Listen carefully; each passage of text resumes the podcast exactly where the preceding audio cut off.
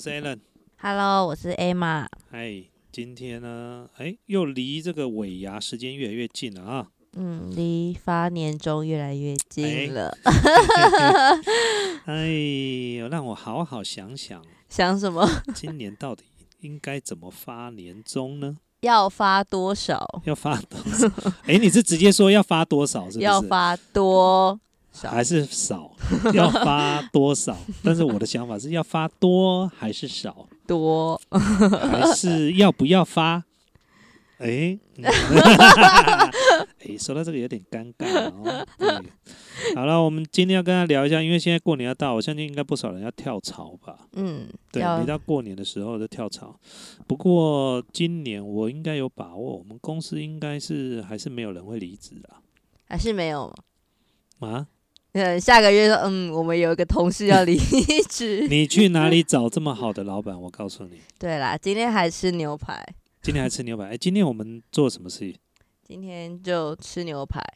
今天我，呃，我昨天去，哎，前天嘛，前天我们去 Costco 对，买了这个超大块的菲力顶级牛排，嗯然后呢，今天呢在公司煎牛排给同事们吃，因为最主要是因为我们有用那个酥肥鸡，哦对，顺便哈、我们可以稍微聊一下小工商一下，因为我们自己网站上面有在卖酥肥鸡的。那我很喜欢吃牛排，大家各位知道哦，你在料理这个牛排的时候很厚，对不对？嗯你怎么跟它直接对决？用大火去煎它，真的，我告诉你哦，你再怎么会煎哈，除非你真的非常非常的熟练，知道那个时间，你煎过非常多次，你知道时间跟火候怎么控制，不然到最后都是怎么样？表面已经焦了，里面还没熟。啊对，因为太厚了。所以呢，我们都要用苏肥。那苏肥有苏肥的好处了哈、第一个就是它可以让你的肉呢，哦锁住真空，然后放到苏肥机里面，然后呢让它维持一个恒温，譬如说在五十五度。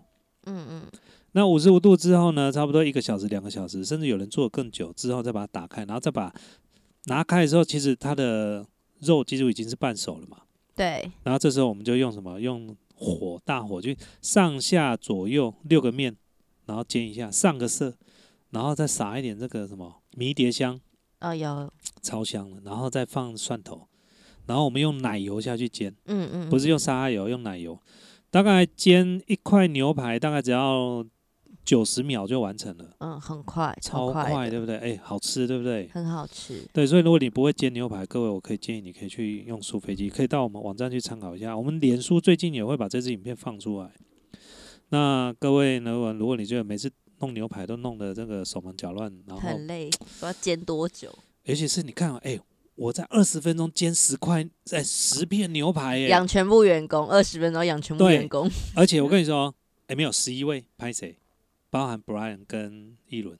啊，他们隔壁棚的两位都是我们也是煎牛排给他们吃，对，那牛排多厚？四公分厚、欸，哎那个多厚你知道吗？你一般去外面吃牛排，这个一克最少大概要一千块了。但是你看我们在 Costco 买啊，大概一块这样算起来差不多在四百，三对四百多左右，差不多四百。生肉的成本差不多四百多，你还不计算油钱啊、车资这些都都不要计算，嗯就你就调味料直接对，就四百多块钱。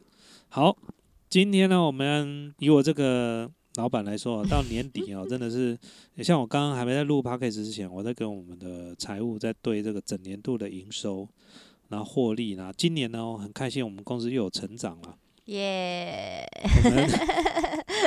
我们有说业绩奖励成长，你在开心什么？还是在帮你开心一下，你讲这个应该是开心的事吧？耶！帮你配耶！对对对对对，我们这个哎，每一年都有新的挑战，因为今年遇到疫情，当然都很辛苦啊。嗯那我跟你讲哦，这八十二十法则啊，这用到哪个地方都很适用，都差不多，不会差太多。嗯，哦，这个精英呢，永远占这个我们的人口二十八，没错高收入呢也是占二十八，没错，低收入户也是二十八。也是哦，所以呢，中间就是这个六十八。对，那我们讲人嘛，对不对？那我们讲公司，可能只有百分之二十的公司真的有赚到钱，啊，赚到很好的钱啊，不是应该不是说赚到钱，讲的是说可以赚到非常不错的优渥的收入了，公司大概二十趴，嗯嗯。那亏钱的公司可能二十趴，嗯，好，那中间不上不下就六十趴。中间卡都会卡很多。对，那你要知道嘛，所以你看嘛，身为一个上班族，你要跳槽找公司，有时候不是你努不努力啊，你要看运气。嗯，这家公司呢看起来很不错，进去之后发现结果公司没赚钱，哦，那你怎么谈年终？没赚钱怎么会有年终？就你本来想要可能年终好点跳跳槽，就跳去一个不是也一样的对呀、你我就讲过很多次嘛，你看那股票上市公司，每个有的那个一上市之后，那股票一直在冲啊，过没几年之后，它居然下市了。嗯就是它整个公司已经没有在营业了，嗯嗯而且它的营收呢不符合这个标准，所以呢也下市了，就是赚不到钱。所以你看大公司都会遇到这种情况，更何况中小企业，这是一件多可怕的一件事。所以呢，这个找工作呢，就职呢，真的是除了一门学问之外，它也是一个也要靠运气，真的也要靠运气。你不要有一些名不经传的小公司，搞不好进去你会发现，哎、这个薪资待遇呢，而且公司的虽然公司看起来好像没有什么特别的远长远的计划，可是待遇啊，公司稳定啊，好像都还蛮稳定在成长。你会也会遇到这种公司，我干那得导以为公司啦，啊，了解不？哦，所以呢，我们今天来聊一下，就是这个到年底的时候，可能有几个原因是你想要跳槽的。那顺便，嗯如果想要跳槽，也许我可以用老板的角度来回答一些问题，或者是用老板的角度来跟大家分享。如果你真的要找工作，你今天要找什么样的公司啊？嗯，好不好？来吧，那今天好 Emma 一样帮我们整理的这个几个好内容来。好，反正就是因为发完年终嘛，就是你有没有要离职？然后，因为大家都会觉得说，哦，年轻人就是草莓族啊，就很经不起那种什么磨练，什么，然后动不动想离职啊，怎样啊？然后现在还有什么水蜜桃族，你有听过吗？哇，比草莓还更嫩就对了，都不能碰到，一碰到就破皮，对不对，对？一压就烂，不堪嗯一击。对，类似这种一堆有的没的在讲年轻人啊什么的，然后我自己就问一些我的朋友们，就是你如果新的一年你要你要离职，会是什么原因？哦，所以你今天的问题全部都是问你朋友收集的，不是网络上收集。没有，就是我朋友，就是对，就是我身边的朋友们回答我的好，对，还有很多其实。最大第一个最多人讲的就是薪水的问题，就很多人觉得薪水太少啊，不然就可能你工时很长，然后加班，但是你却没有加薪水，就基本的加班费没有给，就有些这种责任制的，哦，哎、台湾有规定呢，好像薪资不知道在多少以内一定要给加班费，就是有一种责任制哦，呃，有规定的，就是在多少薪资以上才能够谈责任制。嗯，对对，如果在多少薪资以内是不能谈责任制的。譬如说，可能、哦、我可能要查一下，嗯到时候我们查一下了。哎、还是你要现在查？我现在拿我的，拿我趁着时候吃一下我的水煎包。好，你我水煎包来了。加班费通常都要给吧？要啊。他是它有，但是他就是本来就是有规定说你一个月不能超过多久加班的时间，然后每天不能超过多久，但基本都是要给。对啊对。但我朋友那个工作，就是回答我的那个那个人，他的工作其实就真的蛮责任制，就是你可能也是有点媒体影像类的，然后你的工作如果可能就是今天给你的任务，你就要可能今天要做完要上片这种感觉，这样，所以可能就是没有给加班费，因为我知道他常常要做到很晚，但是就是没有加钱，然后薪水又很普通，就是可能就是热情吧，靠自己的热情在做这件事。我回来了哈，用最快的速度吃了一颗水煎包，肚子太饿了。哎、今天牛排我都给你们大块的、欸我小块的、谢谢老板，不过你的谢谢老板，嗯，你的也不大块，没关系，大家开心就好。大块都给他们吃走。好，没关系。基本上如果要做到责任制哦，嗯，我觉得那个一个月薪水最少要五万块以上。但是通常好像没有规定说到多少可以不用加薪、欸，不是加薪，就是呃，加班费不用加班费，责任制有啦，我记得是八万吧？真的没有吗？嗯，我查一下，怎么可能没有？来，我查一下，十五万，真的假的？《荆州刊》写的，二零一九年月薪是五万以上主管经起纳责任制，是这样子吗？没有到十五吧？我记得八万了。哦，有有有，劳动部的公告，二零一九年的五月二十三号、哦，嗯，改十五万，劳动部的公告，月薪十五万元以上的高阶主管，哦，监督啦或管理人员，也就是责任制的这类的部分呢，就是要十五万。但是它还有一个嗯。九万的是什么？九万人啦，估计大概是九万人有这个机会可以，就是在月薪十五万，然后就是，要责任制。OK 所以你看嘛，责任制的意思就是他你要担的责任更大了。嗯，哦那你就给你相应的薪水啊，对，那当老板的哈，责任制其实他也是有风险的，因为他很担心，就是我现在给你一个十五万责任制，就下个月、下下个月都没有机会让你加班。哦，就是工作准时完成。对，所以其实哈，这个有时候哦，就是你要用另另外一个角度，当然也有可能就是他因为他是责任制，工作做不完，你一直丢给他，这个当然是很有机会。但是如果作为一个老板，你就会想嘛，比如说，假设说我有个生产的机具，哦，他每个月呢要花十五万的保养的费用，嗯，可以让它生产更快速，然后生产的品质更好，对，二十小时生产。对，哦，但是一个月要十五万的保养费用更耗材，结果呢，我钱花去了，后面几个月居然没订单，哦，机器就躺在那里，白花这笔钱。这个就是当老板头脑在想的事情。那但当员工想的事情就不一样，就是嗯啊，我现在如果就是你一个月就给我四万五万，然后叫我责任制，可是呢，那个劳基法规定的是十五万，嗯，对啊，那我说我就亏大了。但是呢，偏偏就是这个工作还是有人做。嗯，对，就是呃，我们可以用几个面向来看到。第一件事情就是这个工作，他觉得他正在历练这个工作，他觉得他在就刚出社会在磨对，他觉得把自己当成是一个磨练。那第二个就是啊、呃他非常喜欢这个工作，我觉得可能他有嗯兴趣。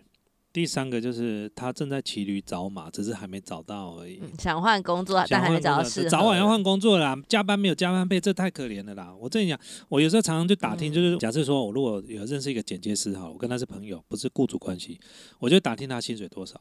有一打听，哇，他薪水比我们公司拿的还要高诶。可是，一问说他工作，哦，每天都加班，但没有加班费啊，没加班费，只要算回来，你的时薪比我的员工还要低。哦反而亏了。对，像我们公司以前常常有时候会，我们那时候验证新人的时候，我都会问说你之前的工作是什么工作？那你薪资嗯？多少？然后他们开出来的跟我讲说，他们薪资都比我应征的薪资还要高。我心里想，那你为什么还要来这边工作？我没有直接问他，我就问他嗯你今天之前工作内容了，觉得原来是他的薪水虽然底薪比我还要高，但是他们都要加班，没有加班费。哦，所以他们要找一个稳定上下班的，就算要加班也有给加班费，这样加起来嗯他才不会吃亏啊。对，心里也感觉比较好。对，就是我实实在在拿这个薪水，可能因为我以前公司总 total 的薪水还要高，但是我公司以前薪水比你还要高的原因是比你这家新公司原因高，是因为我靠我的肝跟我的血所换来的。嗯，劳力活对对觉。对对对对，所以这个是我们回到刚刚讲的，就是呃责任制哦，这责任制这部分呢，我觉得就是有嗯待商榷了。好，嗯，然后下一个就是其实第一个大主大原因就是钱嘛，然后还有就可能跟同事，他们就觉得跟同事相处的不好，就会想离职，那种环境的感觉。哎、我说真的，这个就是我们团队气氛呐、嗯呃，之前嗯我们公司你还没来我们公司，我们公司也曾经发生过这种事情，就跟你说过啦。一家公司有两个火车头啊，嗯、一个是董事长派的，一个是总经理派的啊，对，对不对？董事长不在的时候，哦，总经理派的就就独大啊，啊，总经理不在的话换董事长啊，那就变成说两边人，然后董事长跟总经理又不合，嗯嗯，就会遇到这种我派系的问题。然后还会有一个派系是什么？他不是董事长派，也不是总经理派，他中自己一派。对，哦，那时候就蛮，他那批人全部走光了。你说另外一对对对对对对对。不过这个真的就是公司文化的问题啦。我觉得这是公司文化，这个人家说家家有本难念的经啊，对家庭也是一样，公司也是一样的。不过很开心，我们公司这几年没有这些问题。对，就感觉都还蛮 peace 的。对我们公司还蛮 peace 的，大家一条心，所以，嗯，我无法体会这种感觉呢。对的，所以你就觉得说啊、很讨厌，就是公司里面的员工，就是可能工作推来推去啦，嗯，踢皮球啦，嗯不然就是在前老板面前告状啦，或者是搞小动作啦。我觉得这哦些公司，尤其是组织越大的公司，越有这样的问题，一定会有这种问题，不可能说嗯公司那么大没有米虫，绝对有。因为越多人个性要磨合，对呀、哎、那人的个性这么多种，那千百种不一样。那公司里面假设有，不要说多了，超过十五个员工以上的公司，绝对开始就会有这个问题。小团体小团体，对，所以千万不要让我们公司多到十五个。但是慢慢的有可能。嗯这今年我们还在扩编，对不对？对，哎，顺便聊一下，我们公司今年要增加什么？呃团购的，对，我们要找采购，我们要找一个嗯非常有采购能力很强的。那再来就是说他要有经验的，嗯，然后来我们公司可以帮我们拓展一些产品，因为我们公司呢，啊，我们有自媒体，那有时候会有一些团购。那说真的啦，现在 YouTube 哈，大家都知道 Alan 有在拍 YouTube，YouTube 影片现在靠 YouTube 的广告获利，其实是没有办法 cover 公司的能力成人力成本，还是不可怜，因为你们都可以看得到后台，对不对？嗯，你看那个后台领的钱，这怎么算？那么知道，这你们这些人全部奖金，那不是奖金，我们是底薪刷一发嗯嗯就没了。对，而且还负的，所以你说没有业配怎么活？因为没有业配，现在没办法火，而且未来嗯没有业配越来越难火。所以呢，新频道如果你要做大，新频道如果你要做高品质的，真的不容易。前面一定会一直吃亏，就很，辛苦。前面就是一直要烧钱就对了啊。你就说，哎，不会不会烧，哎啊，你自己的薪水也是钱啊。很多人都没有把自己薪水算进去。你又没有拿拿不到钱，你怎么可以、那个？对，你自己剪片，你自己剪剪接嘛，自己拍嘛，然后呢，一支影片花你八个小时，好不好？剪片嗯要拍八个小时，哎、很客气的好不好？那你们都讲说一个剪接师一个月薪水要多少？好，给你算四万，好不好？你看嘛，啊，结果你薪水是负的，你就负四万啊？然后什么叫做不亏钱？你这个就是负四万一个月先负四万，而且你还我们还讲机会成本，什么叫机会成本？也就是说，你如果今天不要拍片，不要剪嗯片，你去外面找工作会有另外新的机会说。啊隐形的损失，那个叫机会成本。可能原本有三万薪水之类的哦，不要对，我们不要四十二万，有四万就三万，三万对对对，或者多少，或者是你有可能有一个，也许你可以遇到贵人，哦但你一直躲在家里面拍片，哦，这也有可能了。当然，你拍片也可能遇到新的机会了，所以这个很难去定夺。但是呢，他我们常讲机会成本就是这个意思嗯嗯哦。所以我们常讲就是机会成本。比如说，好这样讲了，你在躲在家里工作，跟在大城市里面工作是不一样的，嗯它机会会遇到的也不一样。好，所以呢，这个就是我们刚才，哎，我们怎么讲到这边来？就是哎，怎么讲到哎这个年底都跟同事处的不好啦，然后就会，很多有的没的，这个东西连老板都没有办法处理。我跟你讲，嗯以老板的经验呢、就是员工与员工之间的争执啊，通常老板不介入，对，因为老板还是要中立啊。对老板还是要保持中立，除非是工作上的分配，明明那个人就是嗯踢皮球，我就会就要出马。但是如果是私人之间的相处问题，当然不会。你们自己解决。那呃，你讲到这件事情很棒。之前呢，在《经理人》杂志里面讲到有一个，就是嗯什么样的人是最必须要赶快把他开除的，就是公司里面把气氛搞 low 的人。啊，无论他能力多好，你都要弄走他，因为他可能是这个这个地方呢，把士气呢，哦，弄 low 了一个人。这个人呢，你千万不能留。就有点捣乱的感觉。对，就是说，哼，这总经理脑袋是爬袋，是不是？这个怎么会赚钱？怎么搞？就在在同事面前一直讲这些东西，一直在散发嗯这些负面的。那通常这种就是就直接让他走，不管他对公司的贡献有多少，一定要让他走。除非你要重用他，除非你要采用他的意见。你如果没有采用他的意见，然后他又在背后就是一直把这个团队的士气弄低的话，这个对于呃领导者来讲是绝对一定要把它弄走的。嗯，这很多书籍里面都有写，所以，呃，不要想说在团体里面搞小动作，然后呢，公司哪里没辙？其实公司会看的、如果这个风向都不是吹向你这边，你就完蛋了，你得担戏了啊，你就等着被支钱了。我跟你说，等到你要被之前没人要救你，不管你业绩多啊，你像我们以前公司就是这样子啊，有一个嗯业绩很好啊，那搞到最后呢，我们要值钱了，对啊，但后来没有，是他自己走的啦。还好他走，我省了一笔那个 之前费费，对，哦，不然他给不少。他如果撑住就好了，撑住哦，他他看谁比较撑比较久。算了，不要讲了。我如果再讲下去，他搞不好听我的啊，podcast。好，那那不要再讲这个了，换一个。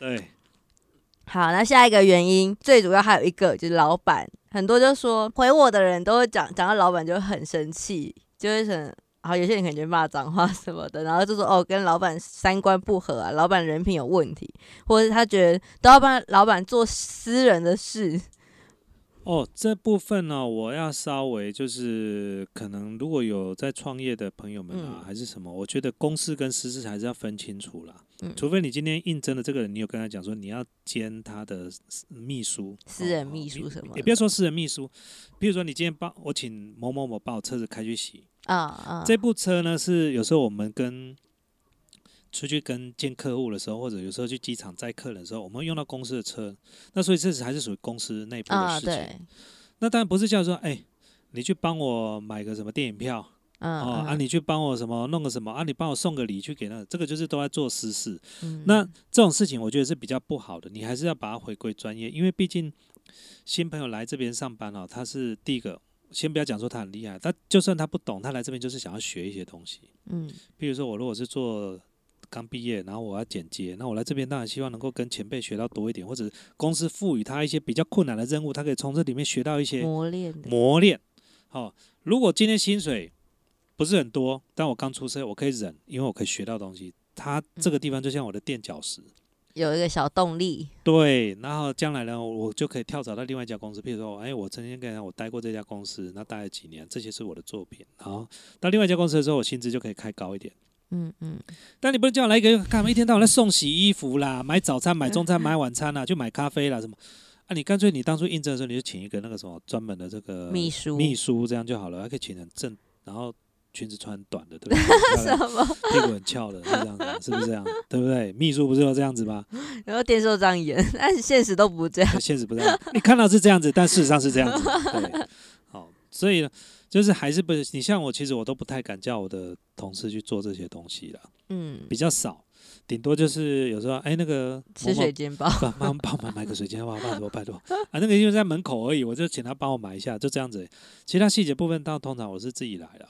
嗯，好，对，那呃，但是换句话说，但是换回来说，如果以老板的眼光来说，每个老板都喜欢听话的员工，然后你你家做什么他就做什么。老板最依赖这种员工。啊。，对，甚至呢，如果要加薪的时候，同我告诉你，这他是第一个。也很难说第一个，因为他毕竟他不是业务单位，啊。但是他老板绝对会想到他，啊嗯，因为嗯。你要找到一个听话的员工真的不容易，尤其继续嗯待的。嗯你叫他们买个买个便当买什么，那三个月就要离职了。每来一个叫他买，他就又要离职，那赶着老板他叫我做实事。但如果今天来一个，他愿意帮你处理公司事情之外，有时候要帮你处理一些实事，我跟你讲，老板会依赖这个如果你是老板，你会不会？就觉得嗯还不错，就对是我也我也可以拜托你帮我做点其他的事，这个就是什么？这就是我们讲的，就是供需问题。嗯我们讲的《孙子兵法》里面不是什么避实击虚吗？嗯老板最需要是这种，你迎合他，对不对？然后老板就越需要你。这时候呢，哦加薪什么就比较久。如果我们以看钱来说啦，嗯嗯嗯嗯，或者是说如何在来说伴君如伴虎嘛，对不对？如果你你如何在一只老虎旁边呢，可以坐稳这个老板的左右手，这个不容易。但我这样讲，一般哦，真正的秘书其实薪水是更高的。对秘书要做什么？帮你排 schedule，哦行程什么全部规划对，好，帮你挡一些没有必要的邀约，邀约嗯对应酬。好，那如果你长得又够正，或够帅，哦，那又嗯不一样了。对对，老板就拜托你不要离职，我帮你加薪，对不对？是不是这样子？所以呢，有一些工作能力很好的这些我们讲的所谓的特助啦，啊对对那，薪水真的是比一般的公司的财务啊什么都还要高。因为他要做很多事啊，对啊，他帮你处理，而且他处理事情非常圆融。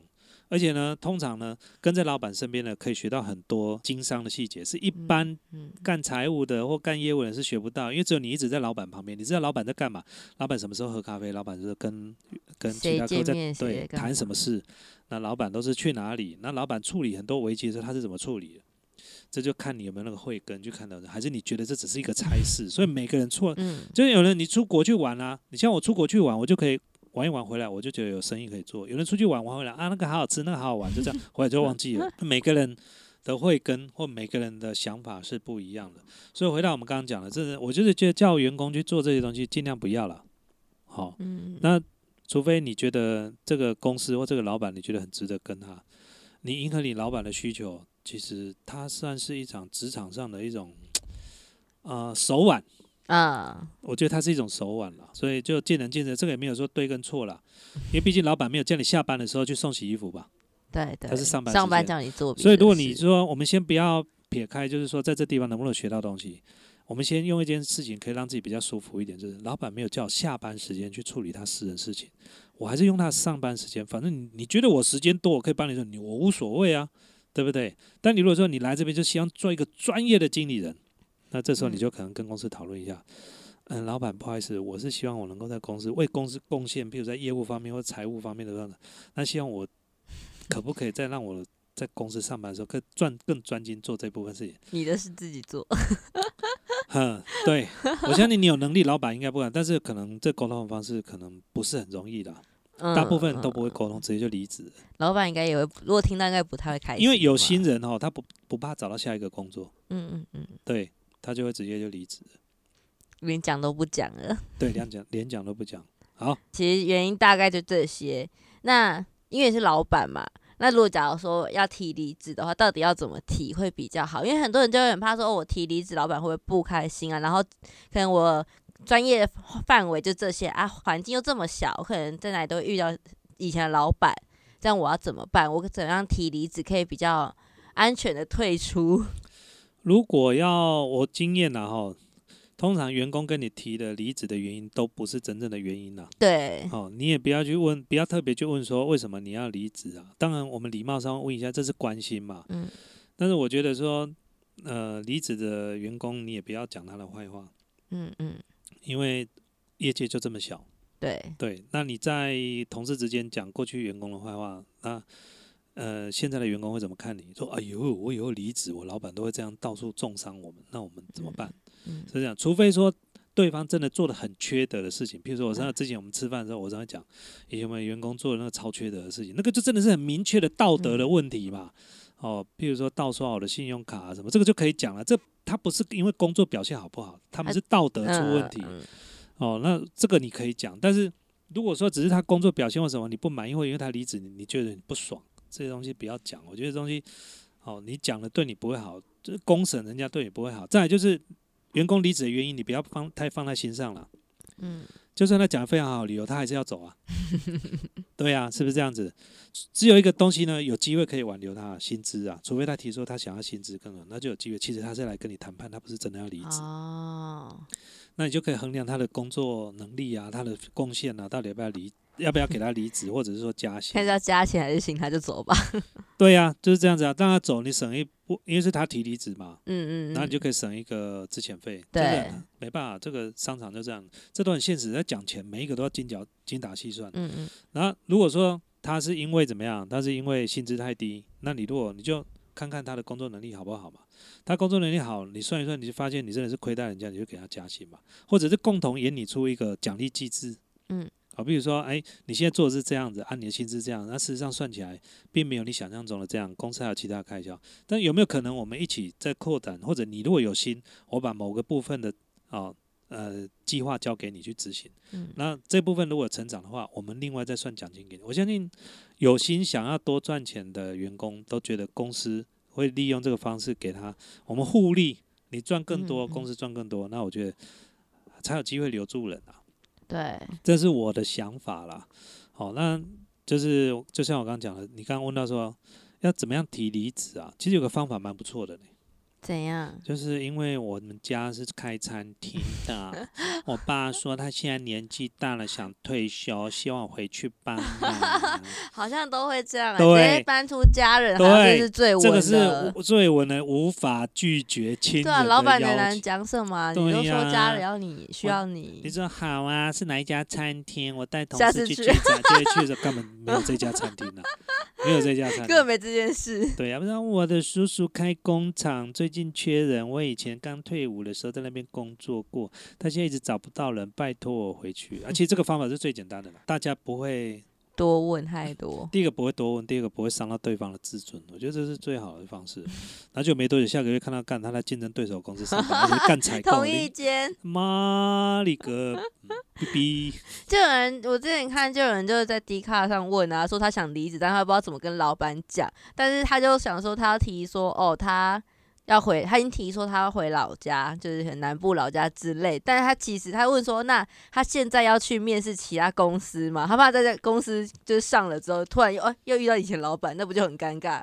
为什么会又遇到以前老板？就可能一样，就你讲的业界什么，所以有可能会遇到，哎、诶你怎么还在这？你不是要回老家吗？啊，因其实有自知命的老板看到，通常就只是就心里笑一下这样，通常不会去想这个事情。被我抓到了吧？对，心里就想，哎、被我抓到了，你再胡乱没关系。但通常不会去，拆穿不会不会去拆穿啊，因为这没有意义啊。因为其实有经验的老板都知道，这只是一个离职的一个 SOP 而已。对，所以不用想太多了。其实人来来去去哈，这我觉得，然后我觉得请人跟用人是会慢慢进步跟学习的。嗯，我坦白讲，因为我们公司离职过一也不少员工，但是我觉得每一批来的，哦，都都不输以前。我不能说以前的不好，这样等下说，哦，那 你刚刚讲什么前我们多烂现在这样对啊。但是我讲应该是领导者自己的进步，造成现在的员工比以前进步。我觉得这才是最重要的。嗯，方法也在变，方法，然后还有这个企业文化，这个很重要。嗯嗯，对你像我们最近不是有同事要结婚吗？对，啊，他结婚我就想到他以后生小孩的事情了。嗯，对啊，我们是不是要用育婴室？对然后啊，规划一个育婴室给他，对，但是呢，用不用得上不知道了。我觉得就是有这个心比较重要，但是最重要的就是我们下一支公司，我们的 mini bar 弄豪华一点，mini bar。对，好，还有还有什么？好，其实就差不多这样，就是你可能跟大家建议要怎么离职啊，OK，好了，那我就建议大家怎么找工作了，好不好？第一件事情呢，你找工作第一件事，服装仪容真的要整齐，我拜托你。哦，面试的时候，对，面试。第二件事情啊、那个履历表没有照片，你就不用投了。我告诉你，投一一千封哦，可能没有半封会中了。啊，没有照片，我告诉你哦，再怎么一张就算丑的照片，都比上什么都没有，没有的照没有照片的履历表好上一万倍。嗯，再来就是，呃，除非你是那种很大型的公司，不然一般中小企业不太看你的学历。啊，他只看你的工作经验，比如说你曾经在，尤其是他，如果你曾经在跟他现在目前所需求的工作内容性质性质相似的公司上过班，他会非常有兴趣的再仔细看你做过哪些东西，甚至你的作品。嗯嗯，好，那你家里有兄弟几个姐妹说啊，大家好，我是谁啊？我出生，我告诉你，没有人在看自传的啦。嗯，哦，没有人在看自传啊。你如果有前科，你也不会写在里面吧？所以对，对，所以写那些东西其实没有意义啊。说我大学担这个什么啊，社团什么那个都没有人在看，你相信我。所以都只看工作经验，第一，我们只看工作经验、你的年龄、你居住哈，我们会考虑嗯到你上下班方不方便啊。万一你如果太远、你太久，你看可能会离职啊。嗯，因为公司来一个新人之后又离职，再重新培训，其实很辛苦的一件事情。对，所以我们会希望就是你来之后呢，如果公司不错，你也不错，我们大家相处的不错，你就好好在公司上班，这是最重要的。嗯嗯所以我们通常看什么？第一个，其实就是相片，嗯，我们会挑人的形象不能太差嘛，嗯，对不对？嗯？那这是很现实的，没办法。好，那第二个就是你的居住地址和你的年龄。那年纪大的朋友们真的会比较辛苦。像如果我出去找工作，我可能会找不到工作，嗯，就如果你什么都没有，就是对我可能会找不到，到最后可能就去保全公司上班，当当管理员，当管理员，然后骂住户这样，这么没有公德心，还要我提醒你，还要我一个公司保全提醒你，搞什么鬼？你很适合哎，买得起房子，买不起自己的公德心，很适合，对不对？好，就是我可能会找不到工作了。那再来就是什么？呃，你的工作经验内容非常重要。那如果你要写自传，我会建议你写你过去公司里面你曾经你曾经做过不错的事情，譬如说你曾经哦在公司的努力之下呢，然后帮公司譬如说什么争取到什么的一的订单啊什么这些的，那老板很有兴趣这些东西。啊，就把作品文字化的感对觉，，好，那我告诉你，你等你面试完，如果你真的录取的时候，其实老板已经把你的那一张面试单全部忘光光了。哦，对，因为他其实他要的是先筛选履历表，然后呢再筛选真正来面试的人，嗯，然后再请最后是面试上班。那可是如果我是大学生，我刚毕业呢，我没有工作经验啊，那就要看你的面试的谈吐跟态度。哦，就直接看面试，对对对，譬如说，呃，我知道我没有经验，但是我希望能够透过学习，赶快跟上公司的脚步。嗯，对，嗯然后我觉得这次也帮很多老板要听这件事情。对，那有的人就你问他，他连自己一点主见都没有，那很可怕。所以那你有什哦么期待吗？嗯嗯，目前没有，目前没有。我想说，赶快先找一份工作啊！什么叫先找一份工作？所以你现在是随便弄，所以你当我公司是什么？我你当我公司是收容所是不是啊？啊，这种话不要讲好不好？你可以讲说，啊、我是一个社会新鲜人，当然我希望能够尤其第一件事情，你一定要研究这家公司在做什么，嗯嗯，这非常重要。你不要去的时候，人家问你说，你上我都会考人，那你知道我们公司在做什么？讲不出来，你错赛啊！连我公司在做什么你也不知道啊，你有错赛啊？一定不会上，对，一定不会上。所以我们就会说，哎，通常就问他说，哎，你觉得我们公司在做什么？那你知道这职缺在做什么？那我大概研究一下，就是帮公司做的。对，他都讲的都不错，而且都答对了，他给我的印象绝对加分，最好加三十分到四十分。嗯假设说基本印象是三十分，再加三十分就六十分了。哦，对不对？好，然后再来就是他的薪资待遇，啊，他一定老板一定问你薪资待遇啊，嗯对不对？那通常薪资待遇呢，我们都会讲说依公司要求，对啊，不到底要怎么讲啊？这应该怎样说。我希望初期能够达到公司的要求的，而且我也希望透过我的表现呢，能够让公司觉得这样子的薪资对公司来讲是符合标准的。但是日后呢，我希望能够学习到更多，然后公司看到我的工作能力是增加，到时候请公司再为我的薪资进行调整。我靠！但是所以是不要提数字呃，对，先不提数字，因为到最后你要不要来上班，还是你头你自己要决定。啊，他可以他会给，但是你要不要对，这时候就是把球丢给这个面试者，因为这种我靠，这家伙不简单。嗯对，我们常常讲一件事情啊，譬如说我之前，好，在年底的时候，如果你薪资不好啦，这样子啊，我做个最后结尾了，顺便跟大家分享一下。之前我在 Business 也是跟他聊过一件事情，就是关于如何跟老板提加薪。嗯嗯，因为我跟你讲，身为老板的眼的头脑里面都是讲投资报酬率、投资报酬率、投资报酬率。赚钱对我付你这个薪水，你有没有得到应有的投资报酬率？这很重要。嗯嗯如果本来就应该有哦，你的超越你的投资报酬率了，我不给你加薪，那也讲不过去。哦嗯嗯，对，但是如果你觉得你自己不是很有信心，但是你又觉得你希望在公司里面能够更有发展，那你就希望被加薪，你就可以跟老板讨论这个事情。嗯老板最需要的是什么？有担当的员工。譬如说，你可以这样跟老板讲，就是：“老板，我在这边公司已经两年了，那目前呢，虽然公司给我一个呃基本的待遇，但是事实上呢，我有我的人生规划啊。”这时候老板听到就有点害怕，你是要离职吗？哦，不是，就是那我有人生规划，那我的人生规划如果目前来我很难达到我的人生规划。好，比如说我可能要结婚或买房子，嗯，那所以我希望公司有没有什么重要的任务可以交派给我，嗯让我可以学习，并且为公司创造更好的获利。然后公司呢，再透过这样的获利呢，能够分发奖金给我，然后让我可以在我的薪资的部分呢，能够再更往上成长。我觉得嗯老板要听这句话，因为这样的讲法就有点像我们是在同一条船。嗯，我想要先我想为让老板，你努力，，对我想要先让公司赚钱，公司再帮我加薪。嗯但很多人来要求加薪，老板，我已经做两个两年了，都没有加到薪，可以嗯帮我加薪。呃，那离子单单第二个抽屉你自己去拿。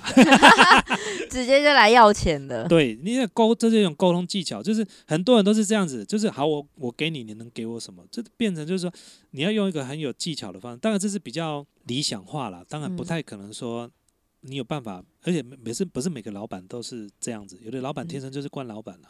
你讲他也不想理你，但是你讲他不想理你啊，对不对？你可以这样，老板有没有什么样的，或者这部分有没有可以让我来负责？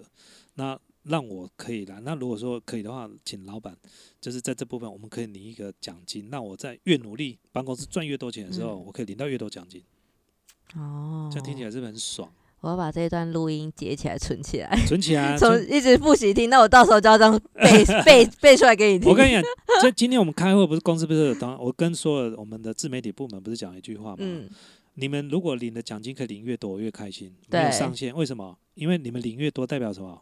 公司越赚钱，对呀、为什么要这样子？当然就是我们在同一条船，我们才有办法一起水涨船高。船高，嗯，我们让那个水呢越涨越高，我们都在同一条船上。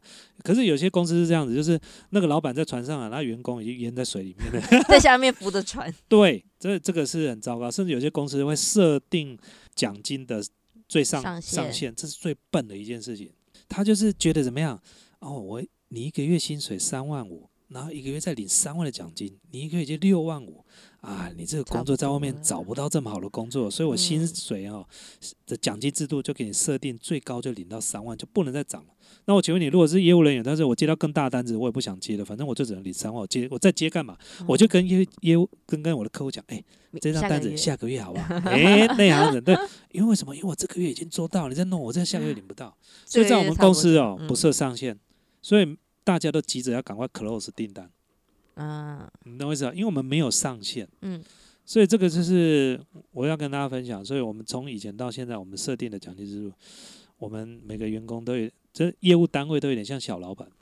嗯嗯，我觉得这样是比较好的，这个是给大家参考了。因为我们在频道里面有些是可能创业的老板，那有些可能是正准备要创业的，那有些可能是员工。对，那员工跟老板这本来就是在平行线上很难，但你要嗯只只有一个方法可以取到平衡点，这大家一起赚钱，哦，而不是只有你赚钱。互相，对，互相。才有机会让平行线哦稍微变成一个混浊的平嗯行线，有点重叠。哎有点重叠，有点混浊，就是我不分你我的这个平行线是，对不对？好了，希望大家会喜欢今天的内容了啊！嗯，啊祝大家这个换工作愉快啊，加薪愉快啦，啊发年终愉快啦哈，发年终发的愉快哦，领年终要领的愉快哦。OK，大家拜拜，拜拜拜。